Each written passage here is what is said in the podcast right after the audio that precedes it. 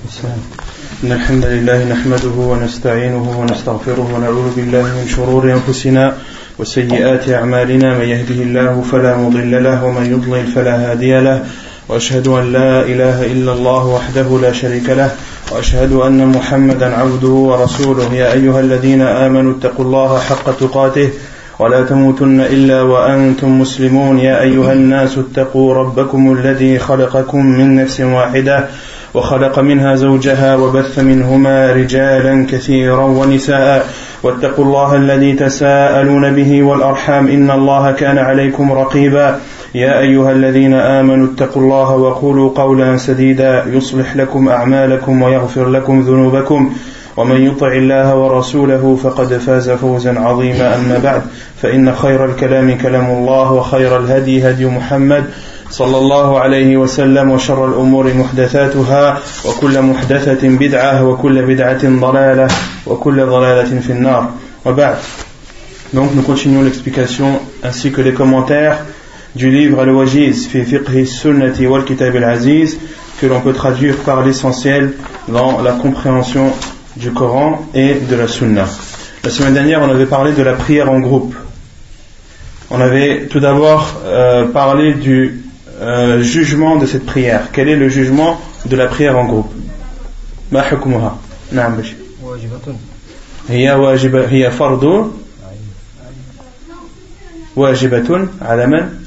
على ذكر أيوة بالغ أيوة حر أيوة مقيم en français un homme à l'homme Donc la prière obligatoire est, euh, la prière en groupe est obligatoire pour les hommes qui sont pubères, un pubère aywa, qui sont qui ne sont pas des esclaves. Qui ne sont pas des esclaves, qui soient libres. Qui soient libres. Qui soient résidents. Et qui soient résidents non non voyageurs, non voyageurs. Donc cela exclut, lorsque l'on dit qu'elle est obligatoire pour les hommes, cela exclut les femmes. Lorsqu'on dit que l'homme doit être pubère, cela exclut les enfants qui n'ont pas atteint l'âge de la puberté. Et lorsque l'on dit qu'il est libre, cela exclut les esclaves. Et euh, lorsque l'on dit résident, cela exclut les personnes voyageurs, les hommes voyageurs. On avait parlé de le boulour, on avait dit qu'il y avait plusieurs signes. Parmi les signes, il y a le nabat l'apparition des poils du pubis, on avait dit, ou sinon, la, moustache également, ou sinon on avait dit que c'était 15 ans. On avait dit que c'était 15 ans, car euh, il y a un hadith sur cela où, euh, où un compagnon qui était jeune à l'époque du prophète wa sallam avait demandé la permission au prophète de combattre. Il, le prophète ne lui a pas donné l'autorisation et lorsqu'il avait 15 ans, le prophète wa sallam lui avait alors donné l'autorisation de combattre. Les, les savants ont déduit que s'il n'y a pas de signe euh, à l'enfant euh, de puberté, eh bien l'âge de 15 ans est, est le minimum et un est l'âge minimum de l'homme. C'est l'âge auquel il, il atteint l'âge de la puberté. Bon, ça c'est pas à 10 ans. De. Euh, de la prière à 10 ans, c'est un, conseil du wa sallam. Ça c'est un conseil du prophète sallam, de les frapper s'ils ne prient pas à 10 ans. Ça ne veut pas dire qu'à 10 ans, ils sont pubères. Non. Euh, quelles sont les preuves qu'on avait citées qui prouvent que la prière en groupe est obligatoire. Qui peut m'en citer au moins une?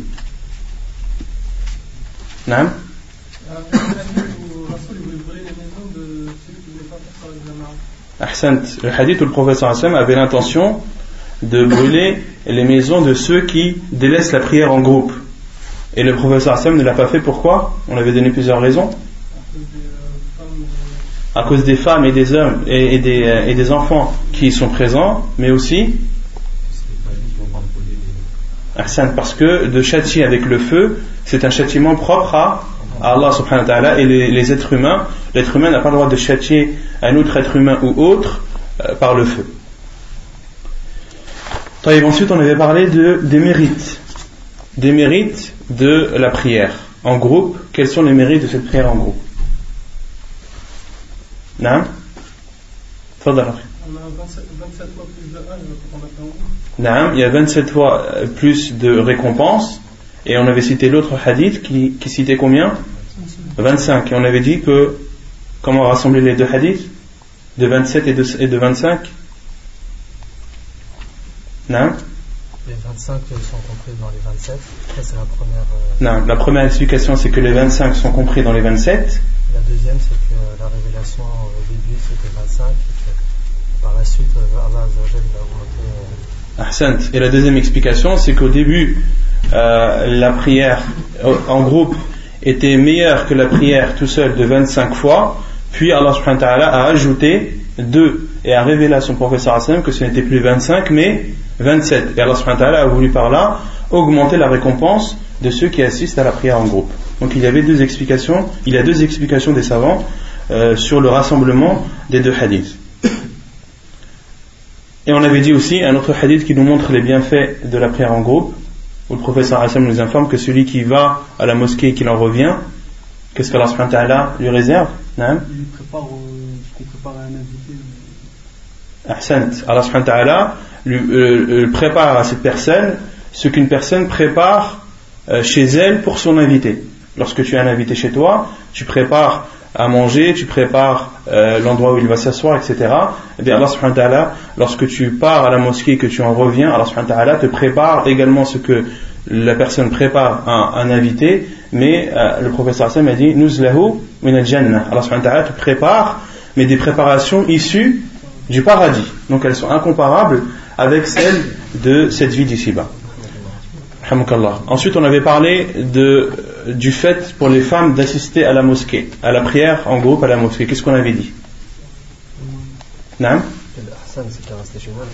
Que le, mieux pour les femmes c'était de prier chez elles.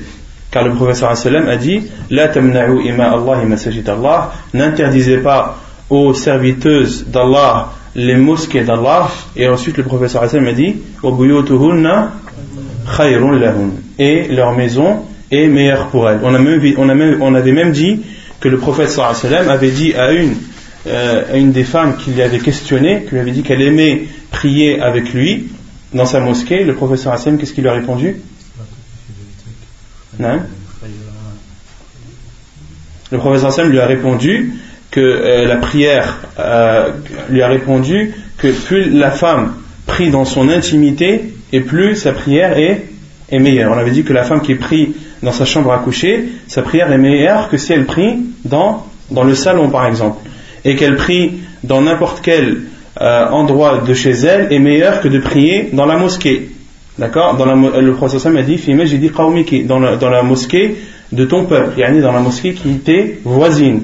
Et le professeur Sam a dit fi masjidi qawmiki khayrun laki fi masjidi. Et le professeur Hassan lui a dit Et la prière que tu fais dans la mosquée qui est proche de chez toi est meilleure que la, que la prière que tu ferais dans ma mosquée.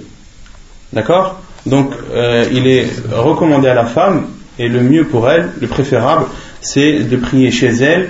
Et euh, si elle veut euh, prier à la mosquée, qu'elle prie alors dans la mosquée qui est la plus proche de chez elle. Ensuite, on avait parlé du comportement à avoir lorsque l'on va, lorsque l'on se rend à la mosquée. Qu'est-ce qu'on avait dit? On avait dit deux choses à ce sujet. Il doit y aller avec sérénité, car le professeur sallam a condamné à ses hommes à ses compagnons qui étaient rentrés dans la mosquée en faisant du bruit, car ils étaient précipités. Le professeur sallam a dit "Ida masjid, wa alaykum Lorsque vous vous rendez à la mosquée, rendez-vous à cette mosquée en étant serein. Ce que vous avez atteint de la prière, priez-le, et ce que vous avez raté, rattrapez-le. Et il y a un autre comportement à avoir lorsque l'on se rend à la mosquée. Quel est-il? On a dit, la c'est pareil. La sérénité et la tranquillité, ce sont des synonymes. Il y a un autre comportement à avoir lorsque l'on se rend à la mosquée. Ahsan, de ne pas s'entremêler les doigts. Le professeur Hassan naha an tashbik al-asabi'. Il a dit fala yushabbikanna bayna asabi'ihi fa innahu fi. Pourquoi? Car celui qui se rend à la mosquée, il est considéré comme étant en état de prière. Ensuite, on avait dit aussi euh, les paroles à dire pour celui qui sort de chez lui pour se rendre à la mosquée. On avait cité deux invocations. La première, Bismillah, tawakkaltu ala Allah, wa la hawla wa la quwwata illa billah. Et on avait dit que cette invocation n'était pas propre à la personne lorsqu'elle sort de chez elle pour se rendre à la mosquée, mais que c'était général à chaque fois que tu sors de chez toi, dis Bismillah, tawakkaltu ala Allah, wa la hawla wa la quwwata illa billah. Et il y a aussi l'autre invocation, qui celle-ci est propre lorsque tu te rends à la mosquée, c'est Allahumma ja'al fi qalbi noura wa fi lisani noura wa fi wa fi sam'i noura wa basari noura waj'al min khalfi noura wa min amami noura wa min fawqi noura wa min tahti noura Allahumma A'tini noura. D'accord? Et on avait dit que cette invocation était encore plus recommandée à dire lorsque la personne se rend à la mosquée pour la prière de souf. Non. Allah alam, Est-ce qu'il y a une version plus longue? Je ne sais pas. J'ai vu dans un, dans un livre, euh, je ne sais pas si tu connais, euh, celui qui, grande, euh, qui donne à, l'Arabie Saoudite. Hassan Muslim La cité du musulman bah C'est possible, elle est beaucoup plus longue. C'est possible, C'est possible qu'il y ait plusieurs versions. Non. Ensuite, on avait euh, cité le comportement à avoir lorsque l'on, entre à la mosquée. Quels sont les comportements à avoir lorsque l'on entre à la mosquée? Le premier, de rentrer par le pied droit. Quelle est la preuve? Le hadith de, de Anas qui dit sunnati fait partie de la sunna lorsque tu entres dans la mosquée d'entrer avec ton pied droit et lorsque tu en sors d'en sortir avec le pied gauche. On avait dit que ça c'était la parole de Anas anhu, qu'il n'y avait pas de hadith du prophète sallam qui le disait, mais la parole de Anas anhu qui dit Minas sunna fait partie de la sunna nous prouve qu'il tient cela du prophète sallallahu alayhi. Et ensuite, on avait donné les invocations à dire lorsque l'on entre à la mosquée. La première, Bismillah, Bismillah al-Azim, A'udhu billahi al-Azim, wa biwajhi al-Karim, wa sultanihi al-Qadim, min al-Shaytan al-Rajim. Et il y a l'autre invocation qui est Bismillah, wa salamu ala Rasulillah, Allahumma ghfir li dhunubi waftah li abwaba rahmatik lorsque tu entres. Et on avait dit qu'il y avait deux versions. Tu pouvais dire Alhamd bismillah wa ala ou bien de dire bismillah wa salatu wa salamu ala rasulillah. Les deux étaient rapportés. Et lorsque tu sors, de dire bismillah wa salatu wa salamu ala rasulillah ou bien bismillah wa salamu ala rasulillah Allahumma ghfir li dhunubi waftah li abwaba fadlik waftah abwaba fadlik les savants ont dit pourquoi est-ce que lorsque tu entres tu dis ouvre-moi les portes de ta miséricorde car tu entres dans la mosquée. Tu vas prier tu vas euh, te rapprocher d'Allah subhanahu wa ta'ala donc tu demandes et tu espères sa miséricorde. Et lorsque tu sors et que tu dis Allahumma inni Allahumma inni as'aluka min fadlik oh Allah je te demande tes bienfaits. C'est-à-dire lorsque tu sors que tu as fini ta prière que tu as fini ton adoration tu demandes à Allah subhanahu wa ta'ala ses bienfaits qu'il euh, t'accorde les bienfaits de cette vie d'ici-bas yani, comme risque, comme pourvoyance et autres mais également les bienfaits de l'au-delà Ensuite, on avait parlé de Tahiyat al-Masjid, les euh, prières, les deux rak'at, les deux unités de prière que tu fais en, guise euh, de salut à la mosquée. On avait dit Tahiyat al-Masjid, qu'est-ce que cela signifiait lorsque l'on parle de Tahiyat al-Masjid? Est-ce que c'est une, prière propre lorsque tu entres à la mosquée ou est-ce que c'est plus vaste? C'est plus vaste. On avait dit que c'était Al-Marsoud. Al-Marsoud.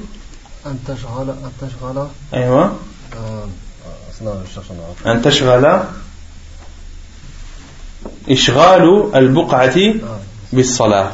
On avait dit que Tahit al-Masjid, cela signifiait d'occuper l'endroit où tu vas t'asseoir dans la mosquée par une prière. Soit c'est une prière que tu fais en ayant l'intention que c'est Tahiyat al-Masjid, mais ça peut être une autre prière. Lorsque tu veux faire par exemple un rawatib, tu peux rentrer dans la mosquée et faire directement tes rawatib. avec l'intention de rawatib. Tu, pourras- tu auras le droit de t'asseoir car tu auras accompli deux rak'at. Et on avait dit que le minimum était de deux rak'at et qu'une rak'at ne suffisait pas. Quel est son jugement? C'est une obligation. Pourquoi Parce que le prophète dit car le prophète dit lorsque l'un d'entre vous entre à la mosquée qu'il ne s'assied pas jusqu'à avoir prié deux rak'at. Et l'ordre ou l'interdiction du prophète sallam nous montre que c'est interdit jusqu'à la preuve du contraire. Or il n'y a pas de preuve du contraire. Et on avait dit que la plupart des savants euh, Jumhur al-Ulama disaient que Tahiyat al-Masjid n'était pas obligatoire mais préférable pourquoi? Qu'est-ce qu'ils utilisent comme preuve? Parce qu'il se base sur le hadith du prophète euh, qui disait à un sahabi que euh, Allah il a ordonné cinq prières par jour. Non. La preuve, c'est le hadith où un compagnon, un bédouin, a demandé au professeur sallam quelles sont les prières qui me sont obligatoires. Et le professeur sallam a dit. Cinq prières qu'Allah subhanahu wa ta'ala a rendues obligatoires. Ensuite, l'homme a dit Fawallahi ya Rasulallah la azidu alayhinna wa la anqus. Et l'homme a dit euh, Ô envoyé d'Allah, je jure par Allah que je n'ajouterai pas à ces cinq prières et je ne, et je ne diminuerai pas. Et le professeur Hassan a dit Aflaha ar-rajulu in sadaq. Il, euh, il aura la félicité, cet homme, s'il dit la vérité. Donc on peut déduire de ce hadith qu'il n'y a que cinq prières qui sont obligatoires. Les cinq obligatoires. Et comment les autres savants leur- ont répondu à ce hadith? Qui connaît la réponse à part de Shir Euh, C'était les prières de la journée. Naam? Ça concernait uniquement les, les- les prières de la journée. Les savants ont, ont répondu à ce hadith en disant que l'homme est venu demander au prophète sallallahu alayhi wa sallam les prières qui lui étaient obligatoires tous les jours. Et le wa sallam lui a répondu que les prières qui étaient obligatoires tous les jours étaient au nombre de cinq. Et que le fait que le wa sallam lui ait répondu ainsi ne signifie pas qu'il n'y a pas d'autres prières qui ont le jugement ou le statut d'obligatoire. On avait donné l'exemple de celui qui a fait le vœu de prier deux rak'at, ou quatre ou six. Celui qui fait le vœu de faire une chose qui à la base est préférable, cette chose devient pour lui obligatoire, que ce soit une prière, un jeûne ou une aumône. D'accord? Si tu as, fait le vœu de donner euh, une somme d'argent à une personne, par exemple, si Allah euh, t'accorde ceci, tu donneras telle somme à telle personne, eh bien, il te devient pour toi obligatoire de donner cette somme à cette personne. De même pour les prières. Donc les savants ont répondu en disant qu'il y a des cas, des causes, des choses qui arrivent qui font que la prière devient obligatoire. On avait aussi donné l'exemple, euh, on avait parlé de ce sujet euh, lors de la prière de, de l'éclipse. D'accord? On avait dit que la prière de l'éclipse, elle était obligatoire à la fardu kifaya, elle était obligatoire pour une partie des musulmans lorsqu'elle s'en acquitte, et que ce qui rend obligatoire, c'est l'apparition de l'éclipse. Comme ce qui rend obligatoire les deux rak'at que la personne a fait après avoir fait un vœu, quelle est la cause? C'est le vœu, le fait qu'il ait fait le vœu. Et de même pour la mosquée, lorsque tu entres dans la mosquée, qu'est-ce qui fait que ces deux rak'at sont obligatoires? C'est le fait que tu sois entré dans la mosquée. Allahu a'lam. Le fait de rentrer à la mosquée, mais si par exemple il n'a pas l'intention de s'asseoir, il ne le fait pas? Il est pas- non, s'il ne s'assied pas, il n'est pas obligé de les faire. S'il veut s'asseoir, il le fait. S'il veut s'asseoir, le prophète me dit qu'il ne s'assied pas jusqu'à avoir fait les deux rak'at. Non. Ensuite, on avait dit, même si l'imam est en train de faire la khutbah, en train de faire son discours du vendredi. Lorsque tu entres et que l'imam fait son discours du vendredi, alors tu t'assieds ou tu fais deux rak'at. Tu fais deux rak'at. Pourquoi? Quelle est la preuve? Parce qu'il y, a un- il y a un homme qui a fait ça au temps du prophète. Non. Le prophète, il a dit Est-ce que tu as pris Il a dit non, il a dit car un homme est rentré au temps du professeur il s'est assis, il s'est assis pendant que le professeur donnait son sermon. Et il lui a dit est-ce que tu as prié? L'homme a répondu non. Le professeur sallam a dit Qum farka, lève-toi et prie.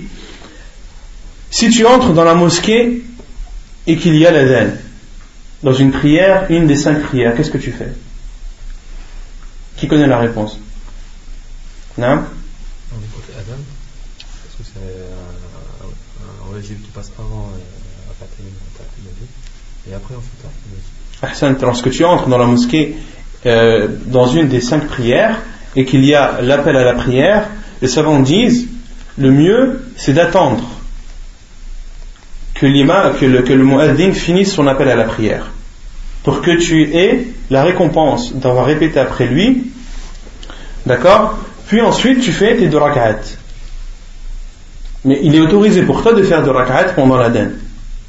Mais le mieux, c'est de rassembler les deux biens. D'accord Sauf, les savants disent, sauf pendant l'Aden du jour du vendredi, pendant l'Aden de Jumu'ah. Pendant l'Aden de Jumu'ah, les savants disent, lorsque tu entres et qu'il y a l'Aden, prie de rak'at.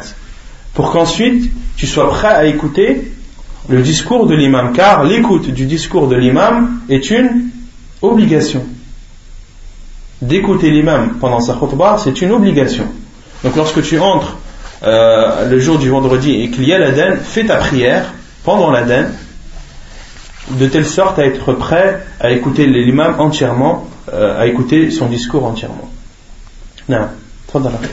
De même pour celui qui entre dans la mosquée quelques minutes avant, par exemple, la prière de, avant l'Aden du Maghrib. On avait dit que au moment du coucher du soleil, il était déconseillé de faire des prières. D'accord? Il t'est autorisé de faire tahiyat al-masjid lorsque tu entres.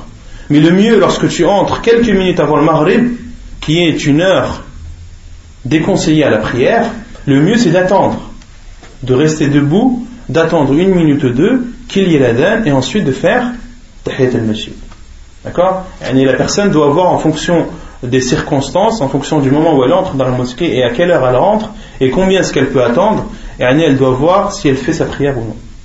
D'accord? Essayer de rassembler le plus de bien possible. Lorsqu'il y a l'iqama, lorsqu'il y a l'iqama, on avait dit, la salata illa al-maktuba. Parce qu'il y a l'iqama, il n'y a plus de prière, sauf la prière obligatoire. D'accord? Car un compagnon du professeur Hassan avait prié après l'iqama et le professeur Hassan lui a dit Ah, subh est-ce que la prière du subh est maintenant de 4 rak'at? Le professeur sallam a repris ce compagnon qui avait prié euh, des prières surérogatoires pendant après l'iqama. D'accord? Et on avait euh, donné les détails de cela dans les cours euh, précédents sur celui qui entre, qui fait tahiyat al-masjid et que l'iqama a lieu. On avait donné la parole de savant à ce sujet, qu'il soit, tout dépend s'il est dans la première ou dans la deuxième rakat. Ensuite, on avait parlé des mérites d'atteindre la prière d'assister au premier takbir avec l'imam. Quel est, les quel est les mérites de cela? Quel est le, les mérites d'assister au premier takbir de l'imam à la mosquée avant la prière? Non Il est exempté de deux choses. Le professeur Hassan a dit Man salla celui qui prie 40 jours sans avoir raté le premier takbir de l'imam, il sera épargné de deux choses. La première, du feu de l'enfer, et la deuxième, de l'hypocrisie. Il sera épargné de l'hypocrisie et il sera épargné du feu de l'enfer. Et on avait cité un autre hadith où le professeur Hassan dit Fi masjidi celui qui prie 40 jours dans la mosquée de son quartier ou dans la mosquée de l'endroit où il réside 40 jours sans que dans une de ses prières il n'ait manqué le premier takbir de l'imam, il sera alors écrit ou il sera épargné du feu de l'enfer et de l'hypocrisie. Et ensuite, euh, on avait parlé de celui qui arrive et qui a trouvé l'imam euh, ayant terminé sa prière. Qu'est-ce qu'on avait dit sur cela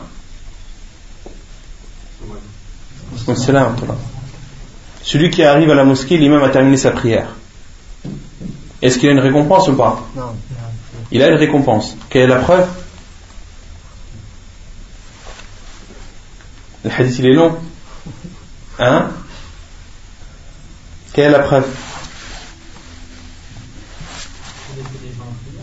Non Non, la preuve c'est le hadith du professeur sallam qui dit que lorsque tu arrives et que tu atteins une partie de la prière, le prophète a dit ces péchés seront pardonnés. s'il atteint toute la prière, ses péchés seront pardonnés. Le professeur Hassan a dit, s'il atteint une partie de la prière, il rattrape ce qu'il a manqué et ses péchés seront et s'il arrive en faisant, après avoir fait ses ablutions chez lui et s'être rendu à la mosquée qu'il ait trouvé les gens ayant fini leur prière et qu'il bien sûr il a été excusé pour cela, que son retard soit justifié, le professeur Hassan a dit il a la même récompense. Il aura il a la récompense comme s'il avait assisté à la mosquée. Et ses péchés seront pardonnés. Et on avait aussi cité le hadith d'Abu Hurairah où le professeur Hassan a dit celui qui fait ses ablutions et les fait de façon parfaite, puis se rend à la mosquée et les trouve ayant prié, alors subhanahu wa ta'ala lui donnera la même récompense que s'il avait prié et assisté à cette prière sans que la récompense des autres ne soit diminuée. Ensuite, on avait parlé de lorsque tu entres dans la mosquée, d'entrer et de, de faire la même posture que celle de l'imam. Si tu trouves l'imam euh, debout, tu dois être debout. Si tu trouves l'imam en état de recours, tu dois t'incliner. Si tu trouves l'imam en état de prosternation, tu dois te prosterner, etc. etc. On a cité le hadith d'Ali ibn Abi Talib et de Mu'ad ibn Jabal qui ont dit que le professeur Hassan a dit lorsque l'un d'entre vous euh, se rend à la mosquée et que l'imam est dans une posture, qu'il fasse la même posture que l'imam. Non. Et quand il rentre, il rentre avec takbir al-ihram. Après, est-ce qu'il refait takbir? Pour aller euh, Bien sûr. S'il trouve l'imam euh, prosterné, il doit tout d'abord faire le premier takbir qui est takbir al-ihram, le takbir qui le fait entrer dans la prière, puis il fait le takbir pour euh, descendre et se prosterner. Et le premier est obligatoire, c'est même un pilier de la prière. Si il rentre dans sa prière en faisant le takbir, euh, en ayant l'intention que ce soit le takbir de la descente vers la prosternation, il n'est même pas entré en prière. sa prière n'est pas valide. Donc il doit obligatoirement faire le premier takbir, le takbir al-ihram, le takbir sacré, puis de faire le takbir en s'abaissant et en descendant vers la prosternation. C'est juste de faire takbir al-ihram et de descendre directement sans faire votre takbir. On avait dit takbirat al-intiqal, quel était le jugement de takbirat al-intiqal Les takbirs de, de l'intiqal. Les takbirs que l'on fait lorsque l'on se lève, euh, lorsque l'on fait des mouvements dans la prière. On avait dit que c'est une sunna ou c'était obligatoire Hein C'est une obligation.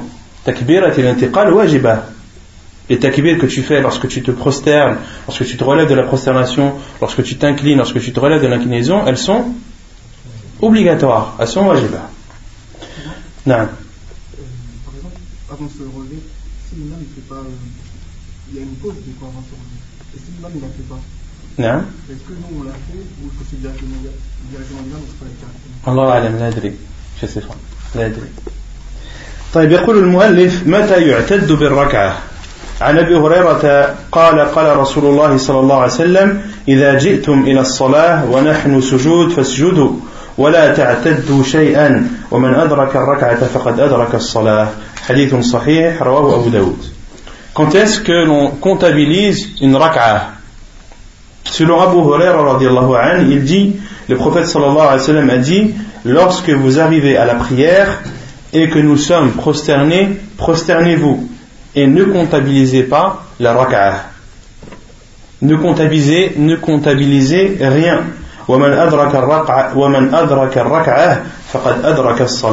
Et celui qui a atteint al les savants ont expliqué al ici comme étant comme étant l'inclinaison.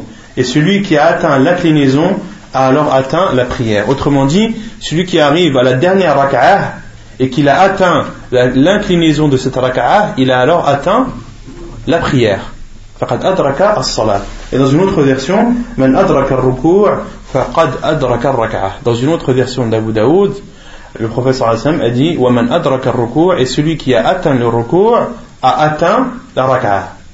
D'accord? Donc ce qui, euh, ce qui fait que tu as atteint une raka'a ou non, c'est est-ce que tu as fait le ruku' avec l'imam ou non. Comme l'a dit Ibn Umar lorsque tu poses tes mains sur tes genoux et que l'imam est encore raqi' est encore incliné, alors tu as atteint la raka'a. D'accord? Et à partir du moment où l'imam relève sa tête et que toi tu n'es pas encore en état d'inclinaison, tu ne dois pas comptabiliser cette raka'a et tu dois la refaire. C'est clair celui qui fait l'inclinaison en dehors du rang عن أبي بكرة أنه انتهى إلى النبي صلى الله عليه وسلم وهو راكع فركع قبل أن يصل إلى الصف فذكر ذلك إلى فذكر ذلك للنبي صلى الله عليه وسلم فقال زادك الله حرصا ولا تعد حديث صحيح رواه البخاري وأبو داود والنسائي وعن عطاء أنه سمع ابن الزبير على المنبر يقول إذا دخل أحدكم المسجد والناس ركوع فليركع حتى يدخل ثم, يدر ثم يدب راكعا حتى يدخل في الصف فإن ذلك السنة. وعن أبي زيد بن وهب قال خرجت مع عبد الله يعني ابن مسعود من داره إلى المسجد فلما توسطنا المسجد ركع الإمام فكبر عبد الله وركع وركعت معه ثم مشينا حتى انتهينا إلى الصف حين رفع القوم رؤوسهم فلما قضى الإمام الصلاة قمت وأنا أرى أني لم أدرك فأخذ عبد الله بيدي وأجلسني ثم قال إنك قد أدركت حديث صحيح جاءت رواه البيهقي وهو في السلسلة الصحيحة. Donc, quel est le jugement de celui qui fait l'inclinaison en dehors du saf. Selon Abu Bakrah, ce n'est pas Abu Bakr, c'est Abu Bakrah, il dit je suis arrivé au prophète sallallahu alayhi wa sallam, ou j'ai atteint le prophète sallallahu alayhi wa sallam, alors qu'il était en état d'inclinaison. فركع وهو راكع فركع قبل أن يصل إلى الصف et Abu Bakrah a dit qu'il s'est incliné avant d'avoir atteint le rang puis il a informé de cela au prophète sallallahu alayhi wa sallam et le prophète sallallahu alayhi wa sallam lui a dit Zadakallahu hirsan wa la ta'ud. qu'Allah augmente ton courage ou qu'Allah t'encourage mais ne recommence pas. Hadith authentique rapporté par Ibn Majah al-Bukhari et al-Nasa'i autrement dit dans ce hadith qu'est-ce qu'on peut en déduire? Ne recommence pas quoi? On commence faire ce que tu as fait. Non, le compagnon est arrivé alors que le professeur Hassan était incliné. Il s'est incliné alors qu'il n'était pas encore arrivé au rang et s'est avancé jusqu'au rang.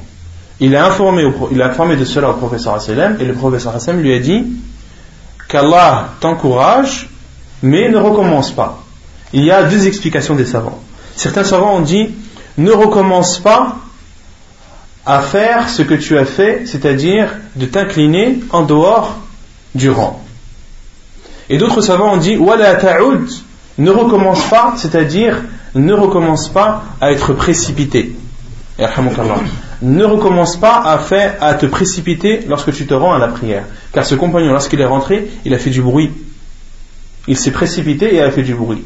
Et les savants ont dit que le professeur ne lui a pas reproché d'avoir fait un recours ne lui a pas reproché d'avoir fait l'inclinaison en dehors du saf, mais il lui a reproché de, s'être précipité et de ne pas euh, s'être rendu à la mosquée en étant serein.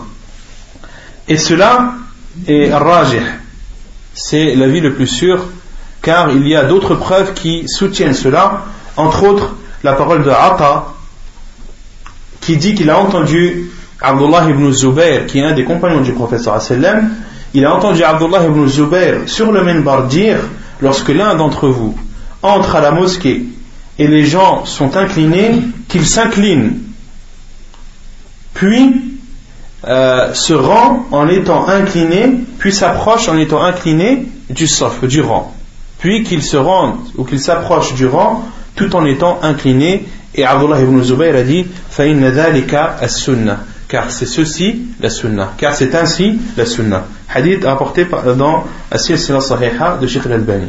Il y a une autre, une autre preuve qui soutient cela, c'est le hadith de Zayd ibn Wahb qui dit Je suis sorti avec Abdullah ibn Mas'ud de chez lui vers la mosquée.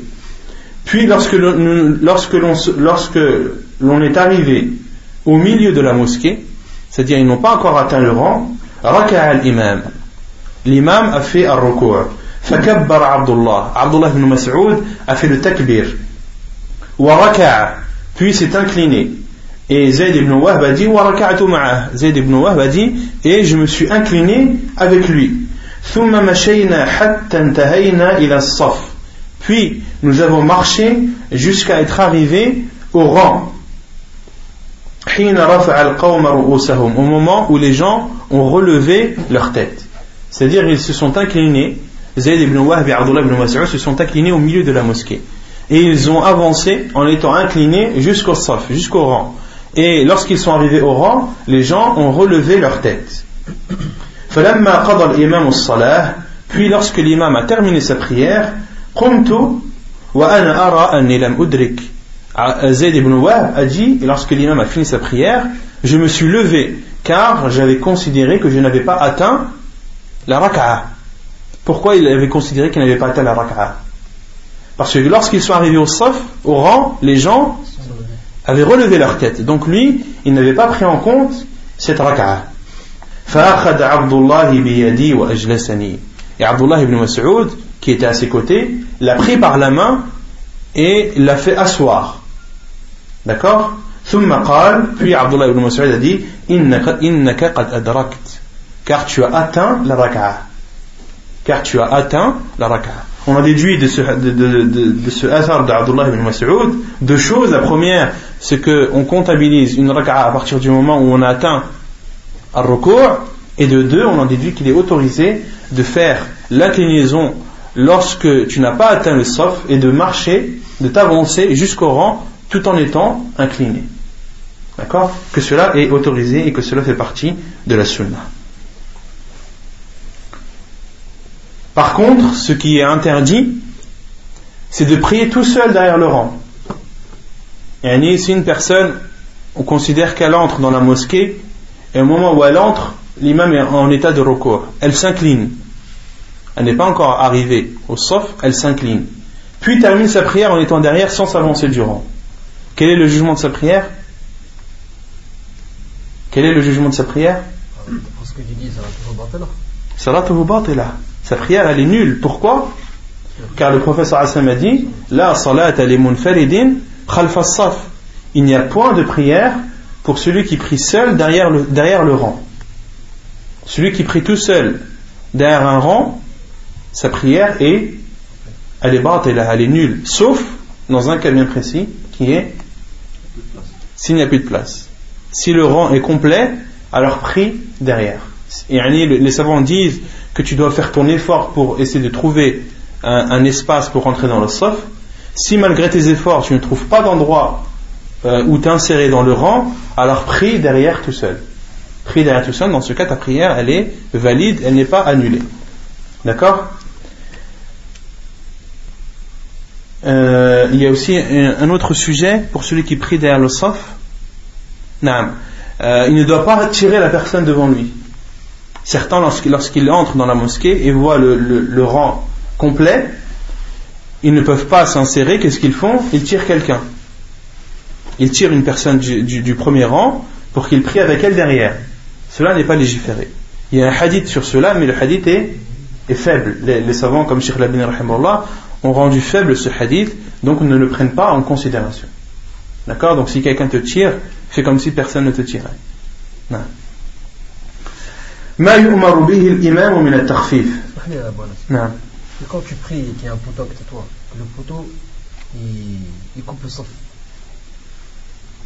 c'est là, là, là, là, de prier entre des poteaux cela est interdit les, compagnons disaient nous étions poussés au temps du, au temps du prophète des rangs qui étaient coupés par les poteaux.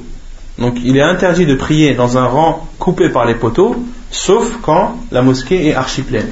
Sauf quand la mosquée est archi pleine, les savants disent dans ce cas, il était autorisé de prier dans un rang euh, qui est coupé par des poteaux, par des piliers de la mosquée.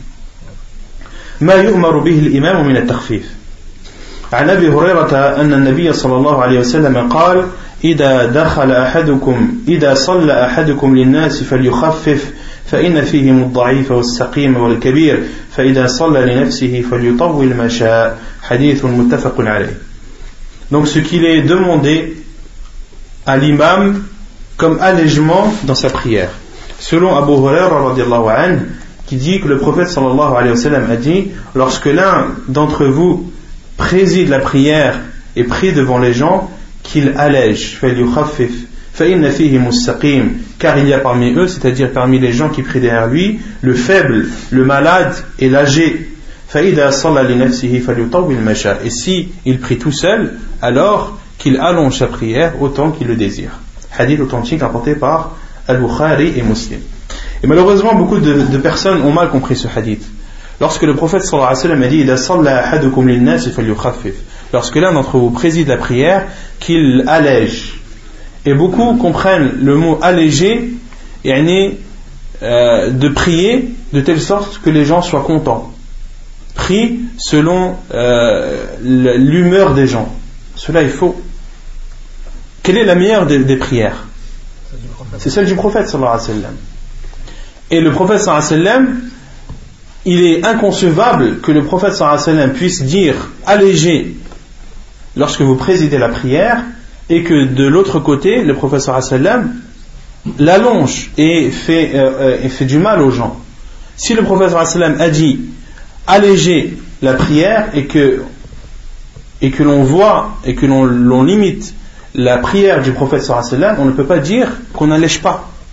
Plus tu ressembleras plus tu prieras comme a prié le professeur sallam, et plus tu appliqueras ce hadith qui dit allège. D'accord?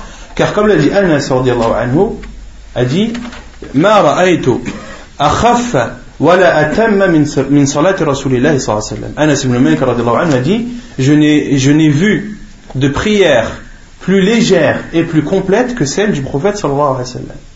D'accord? Le prophète sallam, le jour du vendredi, à la prière du subh, qu'est-ce qu'il lisait dans sa prière? Ici, il lisait dans la première raka'a al-sajda et dans la deuxième al-insan. Al-sajda qui fait deux pages et demie à peu près et l'insan qui doit faire deux pages. D'accord? Une personne qui, applique cette sunna à notre époque, les gens vont lui dire Oh toi, tu as allongé, c'est trop ce que tu fais. Qu'est-ce qu'on lui répond? Est-ce que ça c'est, un allègement ou ce n'est pas un allègement? Est-ce qu'une personne qui applique cette sunna du professeur Hassan, parce que c'est long, lorsque tu pries à Subh avec la première, en, lisant la surat al-sajda dans la première raka'at et l'insan dans la deuxième, c'est une prière qui, paraît aux gens longue, alors qu'elle n'est pas longue. Pourquoi? Car le professeur c'est lui-même, lui-même qui a ordonné d'alléger, c'est lui qui a fait cette prière. Et le professeur a prié un jour al-Maghrib bi surat al-A'raf. Surat al-A'raf, le professeur sallam l'a lu quand dans, dans, dans surat al-Maghrib. Et surat al-A'raf, c'est une, prière, c'est une, surat qui est longue. Il y a deux hizb à peu près, il doit y avoir une, une trentaine de pages. D'accord? Donc, la règle et la balance dans le fait de l'allègement, la balance c'est la sunna du prophète sallallahu alayhi wa sallam ce n'est pas les gens.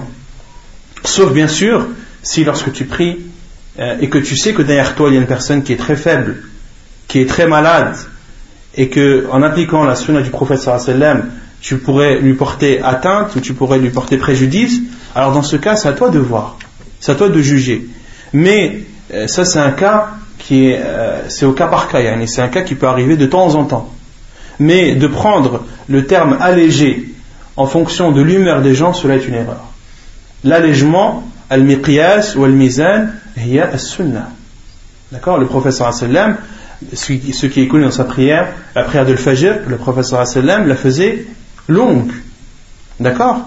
La prière de Dohr, le professeur sallam la faisait longue. La première raka'a de Dohr, le professeur sallam la faisait très longue. Pourquoi les savants ont donné des explications en disant que c'était c'est l'heure de la qaylula c'est l'heure où les gens dormaient euh, en, milieu de, en début, en fin de matinée, et le professeur Hassan l'allongeait pour que les gens qui dormaient et se réveillent puissent attendre la prière. Le professeur Hassan priait l'Asr en, euh, la prière de l'Asr était moins longue, à peu près de moitié que Salat al-Dohr. De même pour Al-Maghrib, le professeur Hassan de temps en temps la faisait courte et de temps en temps la faisait moyenne. Et quant à l'Aïcha, le professeur Hassan a ordonné qu'elle soit courte. Comme il a dit à Mu'ad ibn Jabal, il leur donnait de lire Ida Sama Shaqqat, ou de lire Sabbih Isma Rabbika al-A'la, ou de lire Wa Shamsi Donc, euh, plus tu appliques cette sunna du prophète sallam dans la prière, le prophète sallam priait toujours la première rak'at plus long que, la seconde. Yani, le but c'est d'appliquer la sunna du prophète sallam et si tu vois que un, jour ou un autre, il y a une personne qui est faible derrière toi ou que tu sais qu'elle est, qu'elle est malade et qu'elle ne pourra pas euh, résister ou que d'allonger un peu ta prière lui, lui portera préjudice, alors c'est à toi de voir. C'est à toi de voir et de juger. إطالة الإمام الركعة الأولى le fait pour l'imam d'allonger la première raka'a عن أبي سعيد قال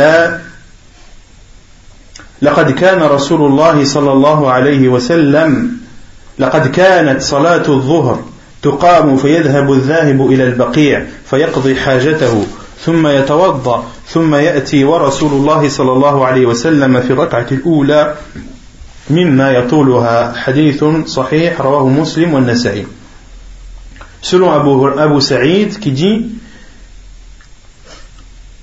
il était لقد كان صلاة الظهر تقام يعني on commençait la prière de Dhuhr puis l'un d'entre nous pouvait partir à Al-Baqir le cimetière qui est proche de la mosquée du prophète sallallahu alayhi wa sallam il se rendait, une personne d'entre nous pouvait se rendre à Al-Baqir, euh, faire ses besoins, puis faire ses ablutions, et dans une autre version, dans une autre version, puis entre chez lui, c'est-à-dire retourne chez lui pour faire ses ablutions, puis revient à la mosquée, et le prophète était toujours dans la première yatuluha pour montrer à quel point le professeur sallam allongé cette première raka'a. Et donc ça c'est un exemple que l'auteur a donné pour la, prière de Dohr, car la, la raka'a que le professeur euh, allongé le plus c'était celle de Dohr.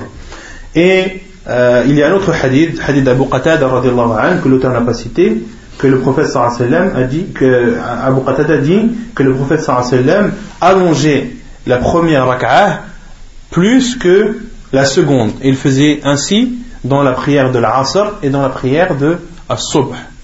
D'accord? Donc, on déduit que dans les, dans prières du prophète sallam, il allongeait toujours la première raka'ah plus que la seconde. L'obligation de suivre l'imam et l'interdiction de le précéder. عن أنس أن النبي صلى الله عليه وسلم قال إنما جعل الإمام ليؤتم به فإذا كبر فكبروا وإذا سجد فاسجدوا وإذا رفع فارفعوا حديث متفق عليه Selon Anas, le prophète sallallahu alayhi wa sallam a dit L'imam est fait pour être suivi. Lorsqu'il dit Allahu Akbar, dites Allahu Akbar. Lorsqu'il se prosterne, prosternez-vous. Lorsqu'il se relève, relevez-vous.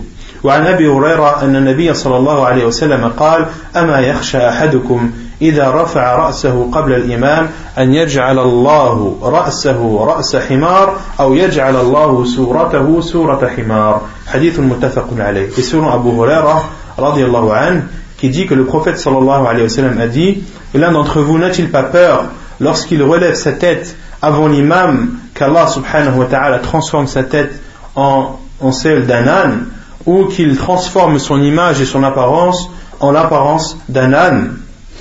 Hadith authentique rapporté par Al-Bukhari et Muslim.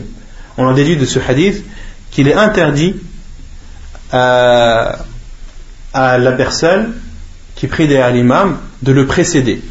Que cela fait partie des kaba'ir. Cela fait partie des grands péchés. Pourquoi est-ce que cela fait partie des grands péchés?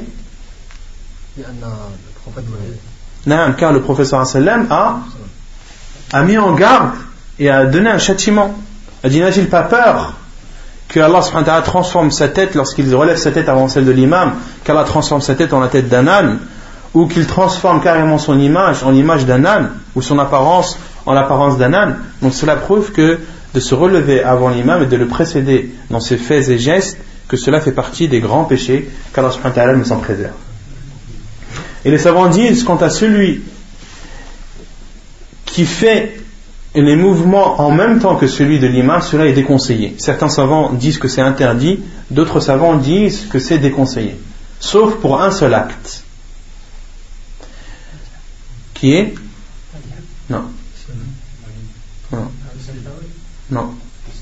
Non. Takbirat al-ihram. Sauf pour takbirat al-ihram.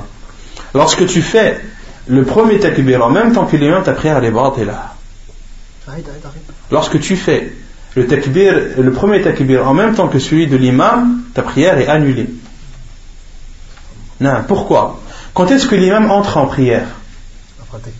Lorsqu'il a fait le takbir, lorsqu'il a dit Allahu Akbar, lorsqu'il a fini le takbir, c'est là où l'imam entre en prière.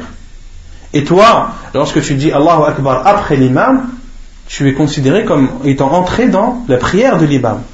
Mais si tu fais le takbir en même temps que l'imam, tu seras entré en prière avant lui. D'accord? Et tu ne seras pas considéré comme étant muqtadi. Tu ne seras pas considéré comme étant euh, un prière derrière l'imam. L'imam ne sera pas considéré comme ton imam. D'accord? Et quant aux autres faits et gestes, comme un recours à ce jour, les savants disent que cela est déconseillé, voire interdit. De faire les mouvements euh, de l'imam en même temps que lui. Cela est déconseillé, voire interdit.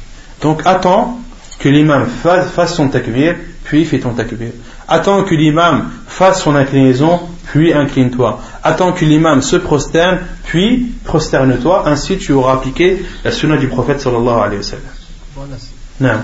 Pour les autres choses, celui qui, qui devance l'imam, ça s'arrête à là Non, celui qui devance l'imam, euh, certains savants disent ça à là, certains savants le disent, mais l'avis le plus sûr c'est qu'il est athim. Sa prière elle est, valide, mais il est athim, mais euh, il, a il, a, il a commis le péché d'avoir précédé l'imam. Man bil imama Quel est celui qui mérite le plus d'être l'imam?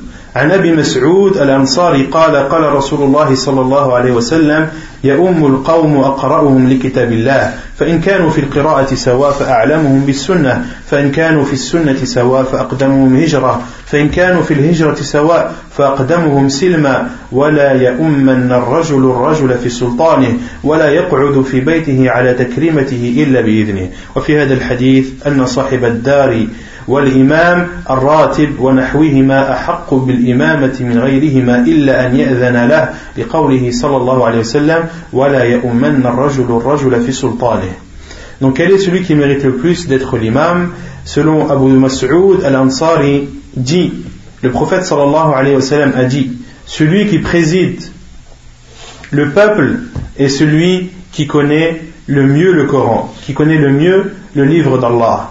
Et s'ils sont dans la lecture et dans la connaissance du livre d'Allah euh, égaux, alors c'est celui qui connaît le plus la sunna.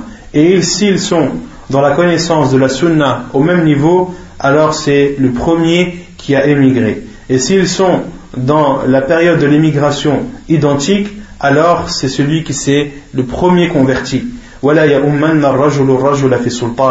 Et que l'un et qu'un homme ne préside pas un autre dans son territoire dans son territoire.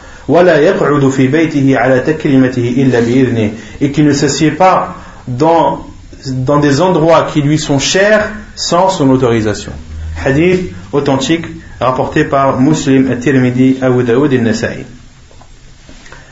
donc dans ce hadith le hadith d'Abu Mas'ud al-Ansari, le prophète, le prophète sallallahu alayhi wa sallam a dit Celui qui préside le peuple, aqra'uhum li kitabillah c'est celui qui connaît le mieux le Coran.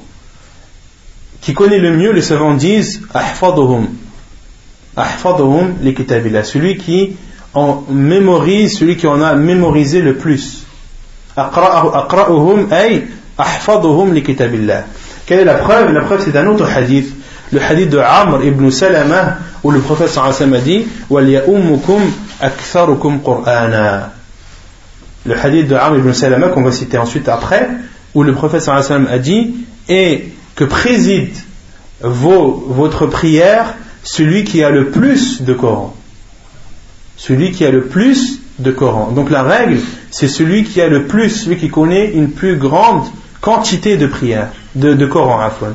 Ce n'est pas celui qui lit le mieux. Les savants disent s'ils ont la même quantité de Coran, s'ils connaissent tous les deux le Coran par cœur, alors dans ce cas, c'est celui qui a la meilleure lecture.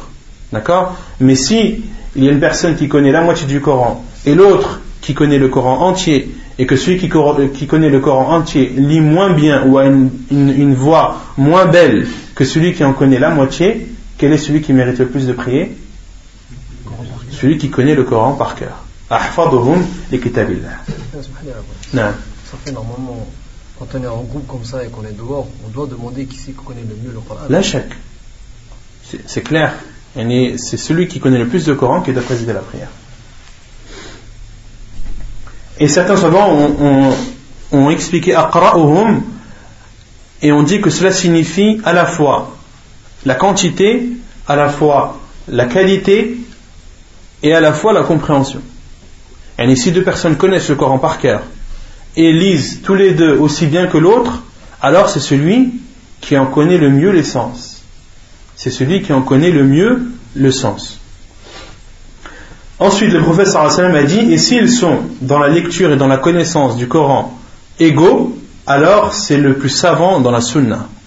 C'est le plus savant dans la sunna, dans la, science de la sunna du prophète sallallahu alayhi wa sallam. Et s'ils sont dans la connaissance de la sunna identique, alors c'est le premier qui aura émigré. Et l'émigration, c'est d'émigrer d'un pays, d'un pays mécréant vers un pays musulman ou d'émigrer vers un pays où il y a un mal, vers un pays où le, mal est moindre. D'accord? Tout cela entre dans la définition de l'émigration. Et s'ils sont dans l'émigration identique, c'est-à-dire s'ils ont fait l'émigration en même temps, c'est alors le premier qui s'est converti. Et dans une autre version de Muslim, le prophète sallallahu alayhi wa a dit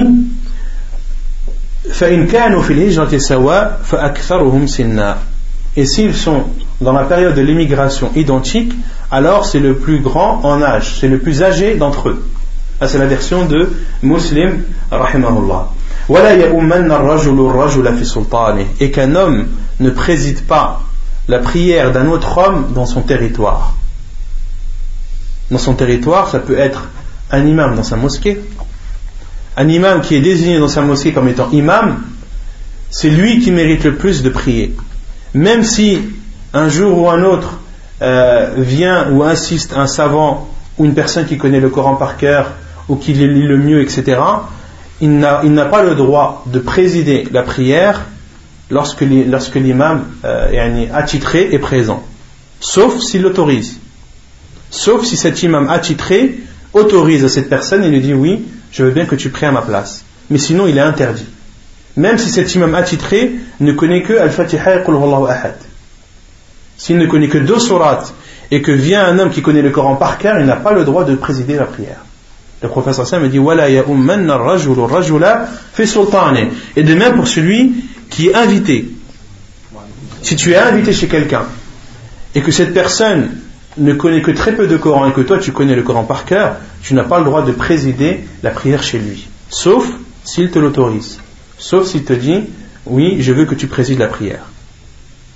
Mais s'il ne te l'autorise pas, tu n'as pas le droit.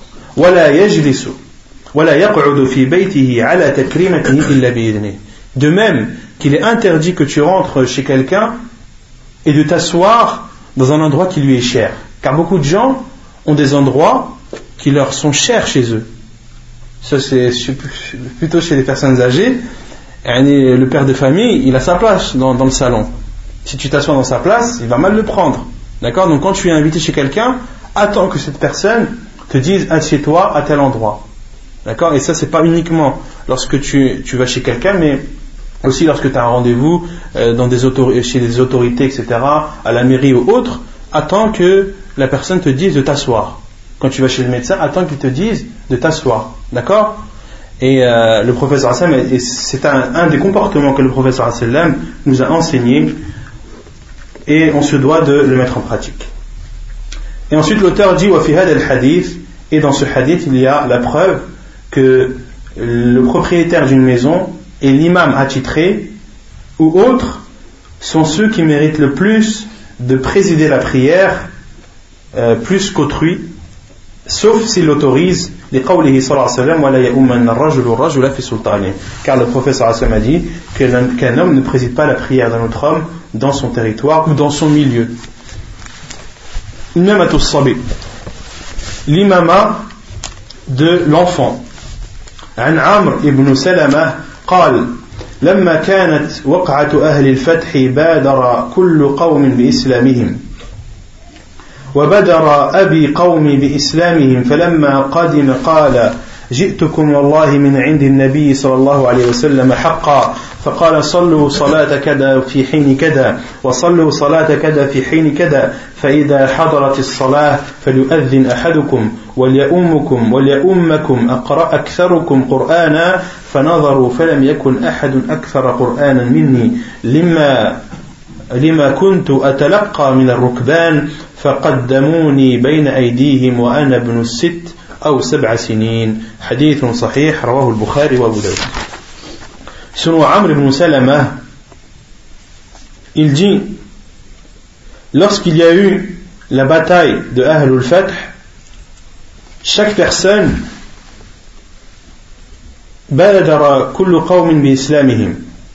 chaque personne est retournée vers son peuple pour euh, s'occuper d'eux et de leur conversion.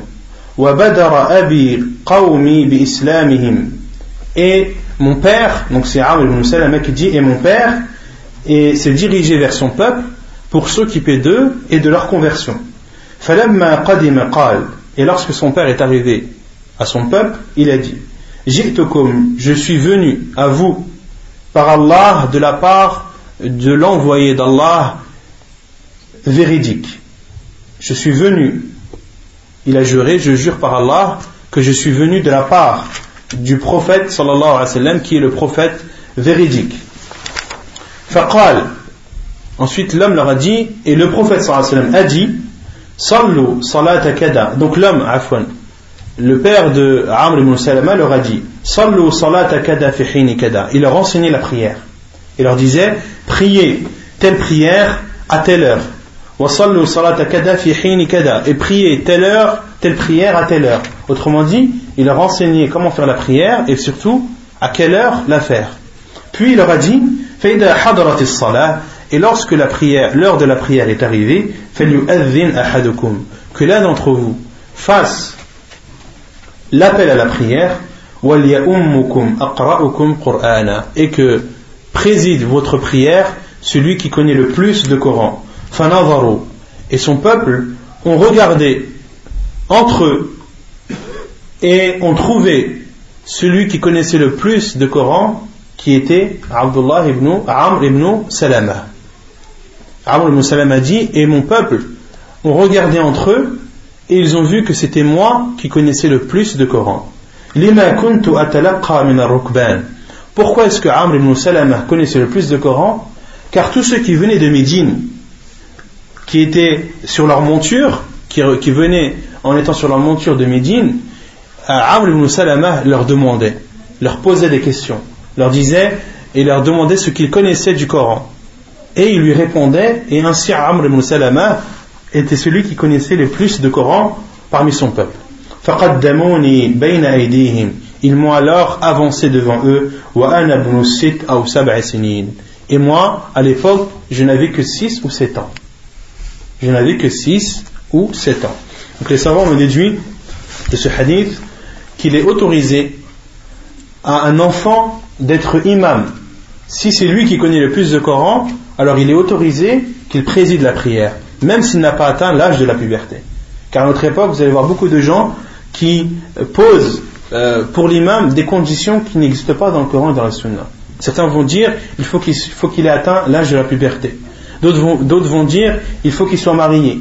On n'a pas le droit de prier derrière un célibataire. À partir du moment où la personne est célibataire, elle n'est pas mariée, elle n'a pas le droit de présider la prière. Tout ceci sont des conditions qui n'ont aucune source dans la sunna du prophète sallallahu alayhi wa sallam.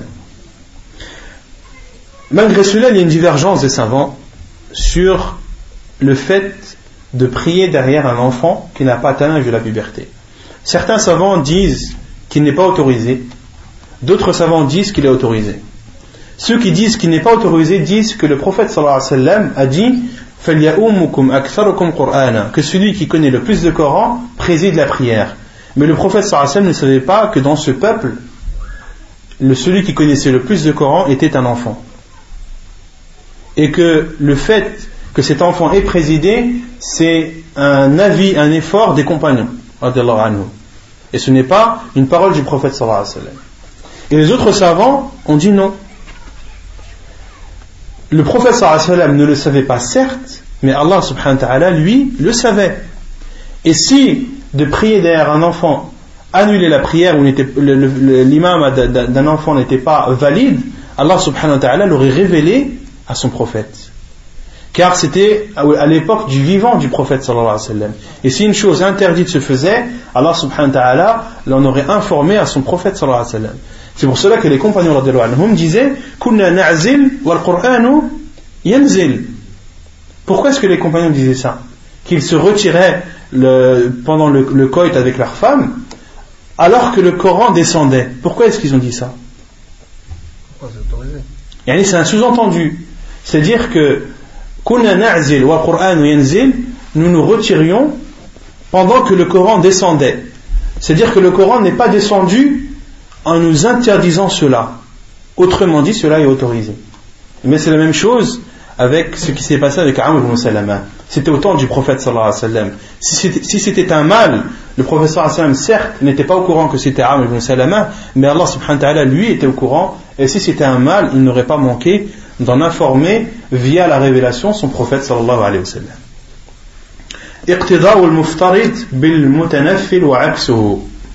qu'il est autorisé à celui qui prie une prière obligatoire de présider la prière de ceux qui derrière lui font une prière surérogatoire et il est également euh, l'inverse est autorisé. Il est autorisé à une personne qui prie en ayant l'intention de faire une prière surérogatoire de présider la, prière de ceux qui derrière lui prient en ayant l'intention que c'est une prière obligatoire.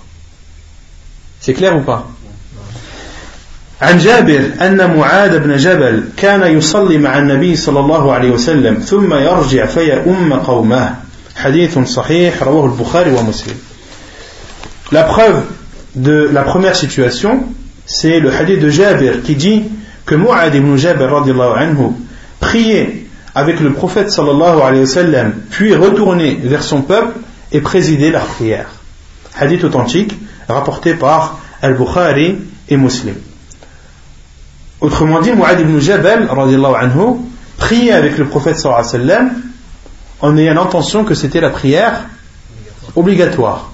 Puis, il se rendait euh, vers son peuple et présidait la prière. Et lorsque Abdullah ibn Mas'ud anhu, présidait la prière de son peuple, pour lui c'était une prière surérogatoire et pour eux c'était une prière obligatoire.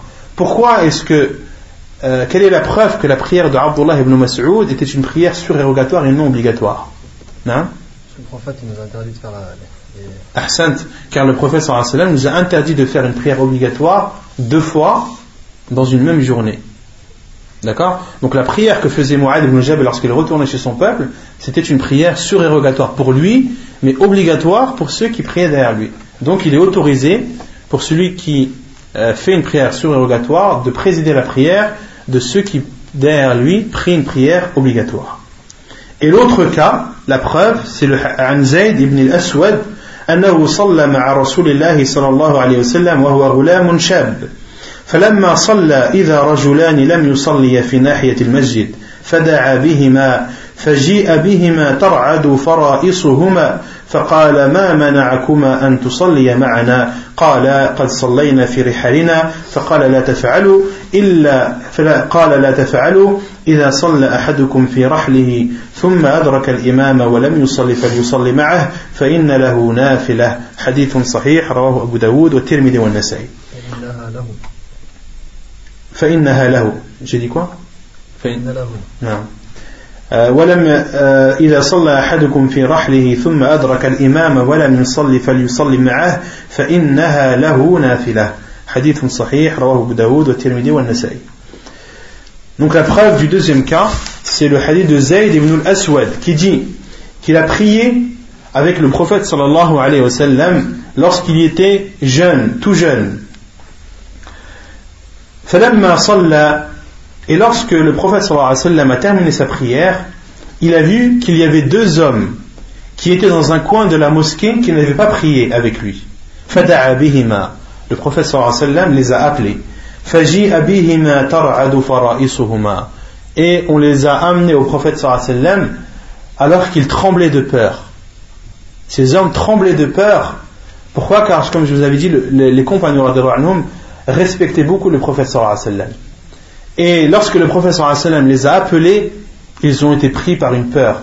Car ils n'avaient pas prié avec le prophète sallam et ils avaient peur d'avoir fait une erreur et que le prophète sallam les réprimande pour cela. D'accord? Et ils sont arrivés en tremblant de peur. Et le prophète sallam leur a dit Qu'est-ce qui vous a interdit ou qu'est-ce qui vous a empêché de prier avec nous? Ils ont répondu Nous avons prié chez nous. Et le prophète sallam leur a dit La ne faites pas. Si l'un d'entre vous prie chez lui, puis vient à la mosquée et atteint l'imam dans sa prière, qu'il prie alors avec lui, elle sera pour lui une prière surérogatoire. Elle sera pour lui une prière surérogatoire. Donc, on en déduit de ce hadith qu'il est autorisé de prier d'un imam qui pour lui sa prière est obligatoire, mais pour toi elle est surérogatoire. Si tu as déjà prié, euh, par exemple, si tu es voyageur et que tu as prié Al-Maghrib al-Isha euh, durant ton trajet, que tu es arrivé à la mosquée et que c'est l'heure de l'Aïcha, entre dans la prière et prie en ayant l'intention que c'est une prière surérogatoire. D'accord? Soit tu restes et tu pries, ou soit tu t'en vas. Mais de rester sans prier, cela n'est pas autorisé, comme le professeur sallam a, repris, a repris ce fait euh, à ses compagnons de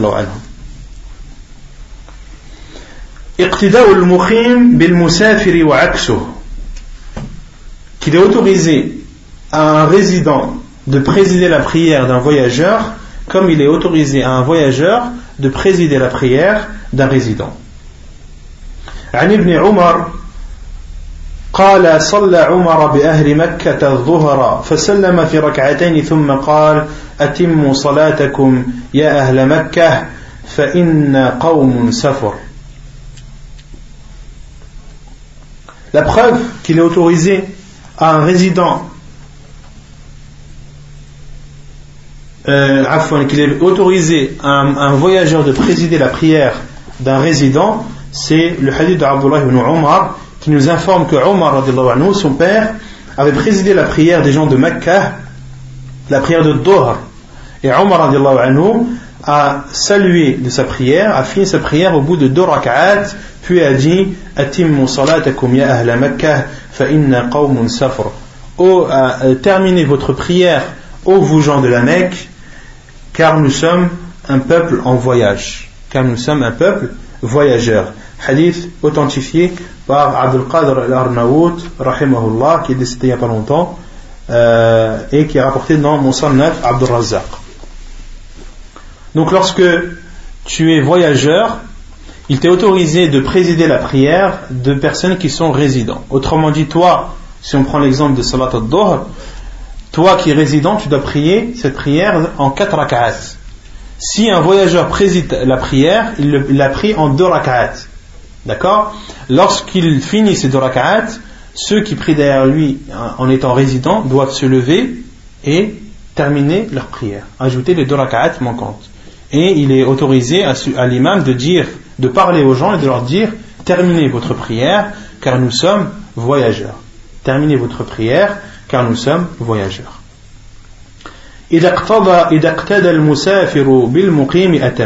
Et quant à cette sunna, il faut faire attention quant à son, quant à application. C'est une sunna qui ne s'applique pas dans toutes les mosquées. Il faut voir les gens de la mosquée, est-ce qu'ils ont, est ont l'habitude de cette sunna ou pas S'ils ont l'habitude, Alhamdulillah, tu peux l'appliquer. S'ils n'ont pas l'habitude, tout dépend de ces gens, est-ce qu'ils comprennent ou est-ce qu'ils ne comprennent pas. Car cela est arrivé à Sheikh Al-Bani, et il raconte cela lorsqu'il était parti euh, pour faire la Umrah de Jordanie. Il est parti en voiture et il s'est arrêté à Tabouk, qui est en Arabie Saoudite, une ville qui est proche de la Jordanie, proche de la frontière jordanienne. Et euh, Sheikh Al-Bani est parti rendre visite à un de ses élèves qui était imam dans une, des mosquées de Tabouk. Et euh, cet élève a dit au Sheikh, au Sheikh, c'est toi qui as présidé la prière. il est inconcevable pour cet, élève de, de, de prier euh, derrière, euh, devant son, devant son cher. Et Sheikh Al-Albani a dit, et avant de commencer la prière, il a fait une petite conférence. Il a expliqué aux gens euh, ce qu'il allait faire, qu'il était voyageur, qu'il allait prier deux rak'at, et que lorsqu'il allait saluer, il allait dire Atimu salatakum fa inna terminez votre prière car nous sommes voyageurs, et a expliqué aux gens qu'il fallait qu'ils se lèvent et qu'ils qu complètent leur prière, car eux étaient résidents, et le seul voyageur c'était lui. Et Sheikh Labani a prié, a prié deux rak'at, a fait le salam, a dit Atimu salatakum, et c'est là où le désordre est apparu à la mosquée certains sont levés, certains sont assis. Et malgré l'explication de Sheikh les gens n'ont pas compris. Et on fait des reproches à l'imam c'est quoi cette prière, tu laisses un, vieux présider la prière et faire n'importe quoi. Mais ne savait pas que c'était Sheikh Donc il faut faire attention dans quelle mosquée est-ce qu'il faut euh, appliquer cette sunna. Il est bien assisté sur les explications et des fois les explications ne suffisent pas. Des fois les gens ils ne connaissent pas la sunna, ils n'ont pas l'habitude d'apprendre de nouvelles choses, et même si tu leur expliques, ils ne vont pas comprendre. D'accord? Donc euh, il, y a, certaines sunnas qui ne doivent être appliquées que dans des mosquées où les gens sont habitués, ou des fois il y a des sunnas qui ne peuvent être appliquées qu'entre nous, qu'entre ceux qui la connaissent. D'accord? Et ça, c'est le, conseil du Sheikh Al-Albani, c'est de faire bien attention lorsque tu veux appliquer une sunna. Et les conseils que les savants donnent aussi aux jeunes en général, c'est de ne pas apporter des choses bizarres aux gens qui pour les gens sont bizarres. Un talib ilm qui, commence dans la da'wah, il ne doit pas commencer cette da'wah en apportant des choses nouvelles aux gens. C'est déconseillé. D'accord?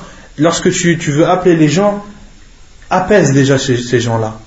Laisse-les prendre confiance en toi. Apporte-leur des choses qu'ils savent. Conforte-les dans ce qu'ils savent déjà. D'accord? Mais ne leur apporte pas des choses qu'ils n'ont jamais entendues de leur vie. Parce qu'automatiquement, vous dire, mais c'est quoi celui-là? Il nous rapporte une, religion nouvelle.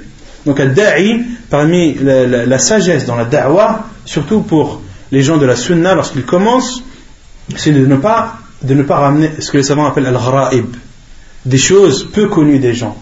Cela ne fait pas partie de la hikmah. Ce n'est pas une sagesse d'apporter et d'enseigner aux gens des choses qu'ils ne connaissent pas, des choses bizarres qu'ils n'ont jamais entendues. D'accord? Donc il faut bien prendre en considération cela.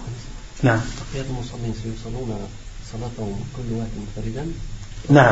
Et, et, ceux qui prient derrière l'imam en étant résidents, ils doivent compléter leur prière, chacun de son côté. D'accord Chacun termine sa prière à lui seul. إذا اقتدى بارك الله فيك إذا اقتدى المسافر بالمقيم أتم عن موسى ابن سلمة الهذلي قال سألت ابن عباس كيف أصلي إذا كنت بمكة إذا لم أصلي مع الإمام فقال ركعتين سنة أبي القاسم صلى الله عليه وسلم وعن أبي ملجز قال قلت لابن عمر المسافر يدرك ركعتين من صلاة القوم يعني المقيمين أتجزيه ركعتان أو يصلي بصلاتهم فضحك وقال يصلي بصلاتهم حديث صحيح الإسناد رواه البيهقي Donc celui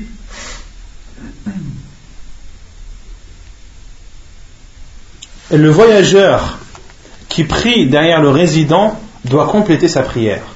Le, voyageur qui prie derrière le résident doit compléter sa prière.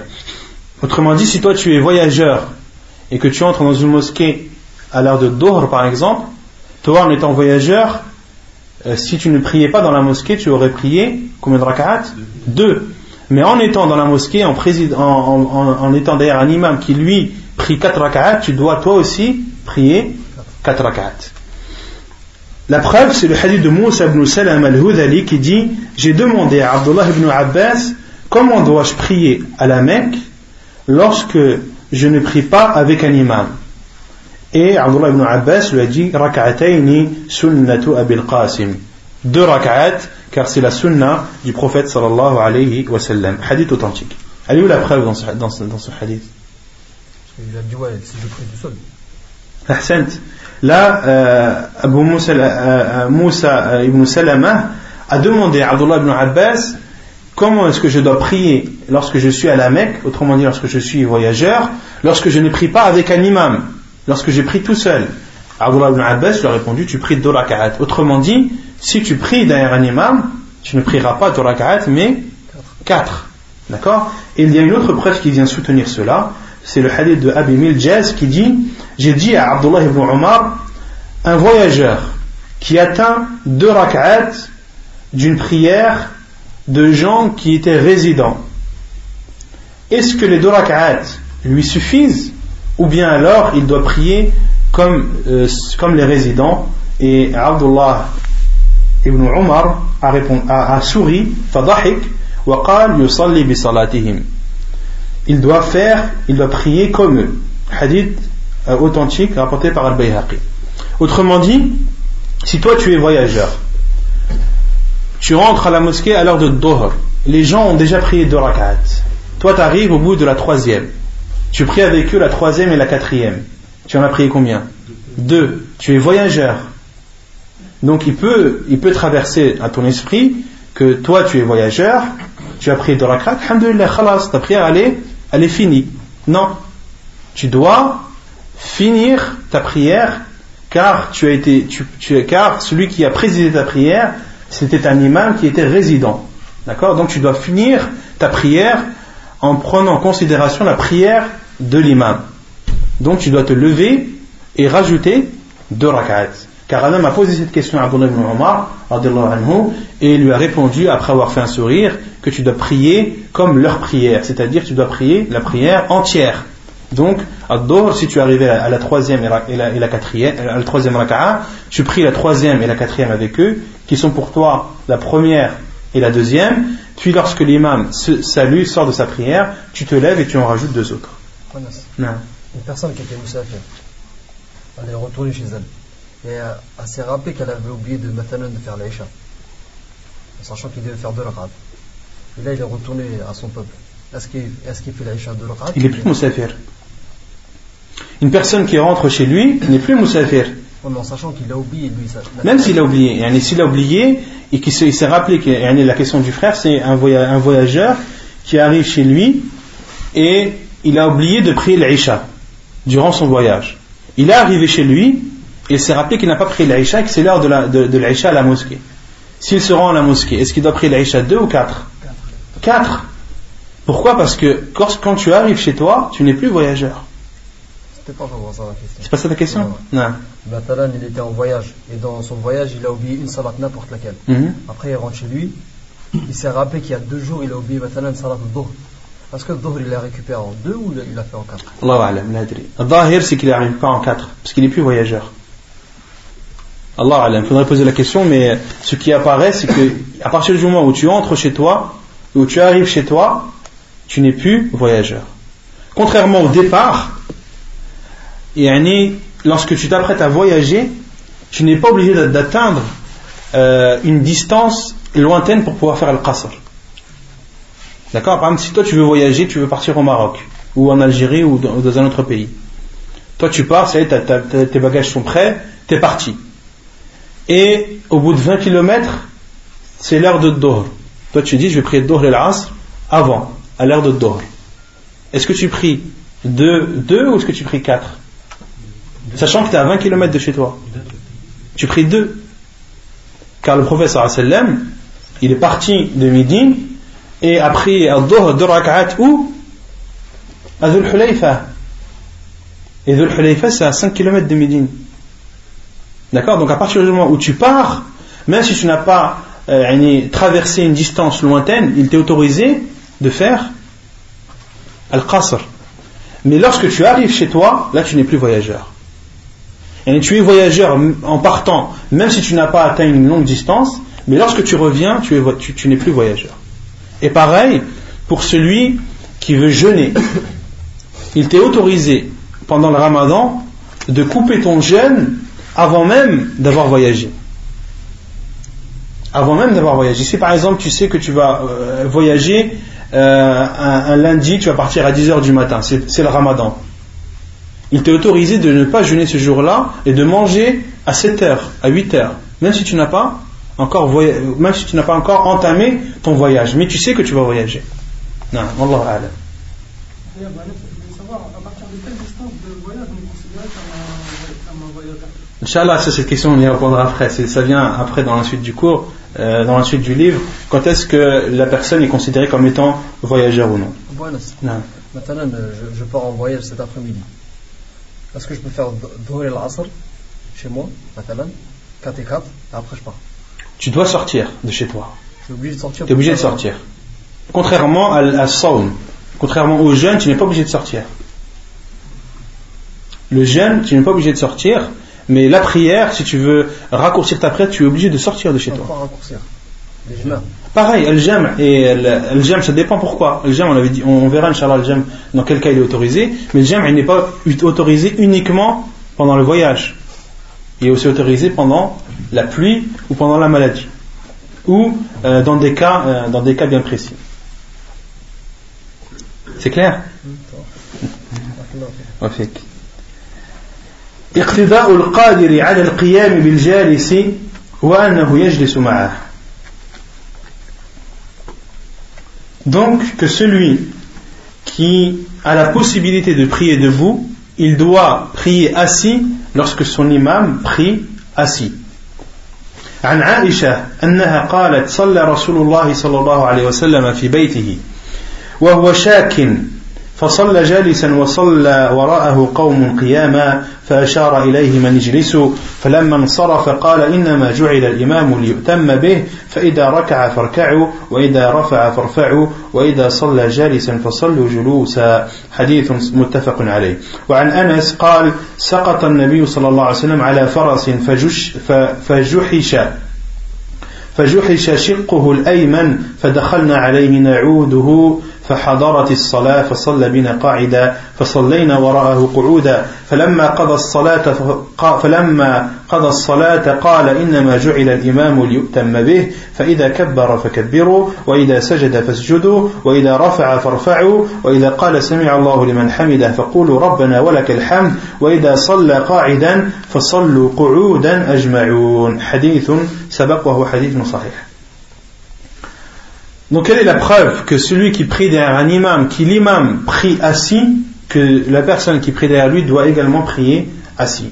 La preuve c'est le hadith de Aisha anha qui dit Le prophète sallallahu alayhi wa sallam a prié dans sa maison lorsqu'il était malade.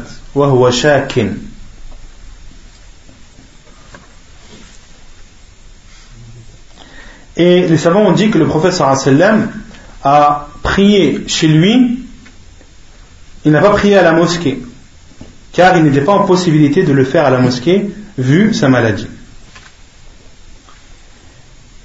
était malade. Le professeur a alors prié assis.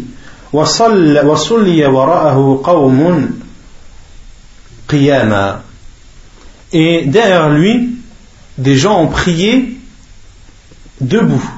Et ces gens-là, les savants ont dit que euh, soit c'était des personnes qui étaient venues lui rendre visite, et ils sont venus lui rendre visite au moment où le professeur ou au moment de la prière, et d'autres savants ont dit que ceux qui ont prié derrière lui, c'était les gens qui étaient chez lui et les gens qui étaient à la mosquée.